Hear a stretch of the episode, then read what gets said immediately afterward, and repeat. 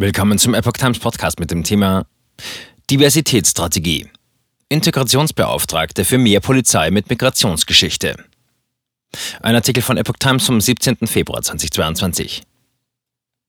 Die Integrationsbeauftragte Reem Alabali Radovan wünscht sich mehr Polizisten, Lehrer und Verwaltungsexperten mit Migrationsgeschichte.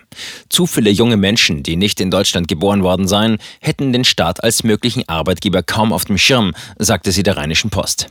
Um Vorbehalte auf beiden Seiten abzubauen und auch den Blick der Behörden auf eingewanderte Menschen zu schärfen, braucht es mehr Vielfalt. Da sollte der Bund vorangehen und gezielter einstellen, sagte sie der Rheinischen Post. Eine verbindliche Migrationsquote in Behörden sieht sie skeptisch. Damit wäre ich vorsichtig.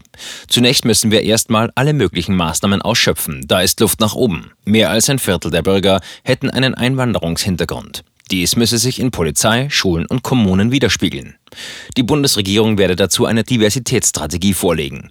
Sich selbst sieht die 31-jährige Tochter irakischer Eltern nicht unbedingt als Vorbild.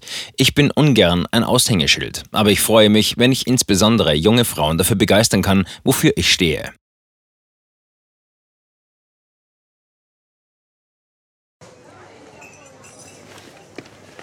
Bis Brot ich ess, das Lied ich sing. In Zeiten von Twitter und Facebook hat diese Redewendung aus der Zeit der Minnesänger neu an Bedeutung gewonnen. Wes Brot ich ess, des Lied ich sing, bedeutet in der Medienwelt, dass Zeitungen die Interessen derer vertreten, die sie bezahlen. In Deutschland sind dies meist Parteien, Werbekunden oder Stiftungen einflussreicher Geldgeber. Die Epoch Times ist frei von allen solchen Einflüssen und steht allein in der Verantwortung derer, die sie finanziert, nämlich Ihnen, unseren Lesern. Die Epoch Times bietet Ihnen einen investigativen Journalismus, der Tatsachen aufdeckt und sich nicht von einer Agenda oder politischen Korrektheit einschränken lässt. Wenn auch Ihnen wirklich unabhängige und unzensierte Informationen wichtig sind, dann finden Sie diese in der neuen Wochenzeitung der Epoch Times.